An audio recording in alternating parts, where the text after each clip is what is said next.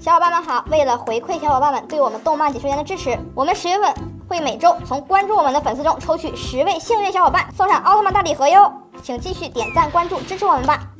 大家好，欢迎收看动漫解说员，我是小曼。《熊出没》目前在国产动漫中人气很高，而且几乎每年贺岁档都有《熊出没》大电影的身影，票房记录也是不断刷新，塑造了人们耳熟能详的熊大、熊二还有光头强等角色。今天我们就来说一说《熊出没》中最有钱的几位，李老板。看了这么久的《熊出没》，我们只听过李老板的声音，却不知道李老板到底长什么样。大概有钱人不会轻易露脸吧？李老板给我们的印象是个抠门的老板，动不动就扣光头强的工资。估计这么抠门的老板，钱也不会太多。M 集团老板的爸爸是个善良的老爷爷，晚年收养了嘟嘟，并把遗产全部给了嘟嘟。虽然最后的遗产全是儿子小时候的照片和玩具，但是看自己的儿子混的都不错，老爹更是一个厉害的角色。M 集团的老板。在《熊出没之夺宝雄兵》中出现过，这个终极大 BOSS 简直是个万恶的资本家，不光靠贩卖野生动物来获利，甚至因为嫉妒爸爸收养的孩子，逼死了自己的父亲。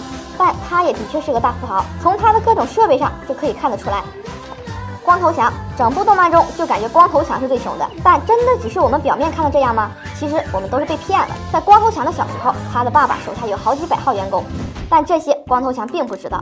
或许他的爸爸想要历练一下光头强，才没有告诉他是个富二代。要不然，光头强能文能武的技能，一般家庭也承担不起。其实，光头强或许才是剧中最有钱的人。好啦，以上观点纯属娱乐，感谢大家对动漫解说员的支持。感兴趣的小伙伴，动动手指，记得关注一下我们哟。我们会有更多精彩的视频等着大家。我们下期见。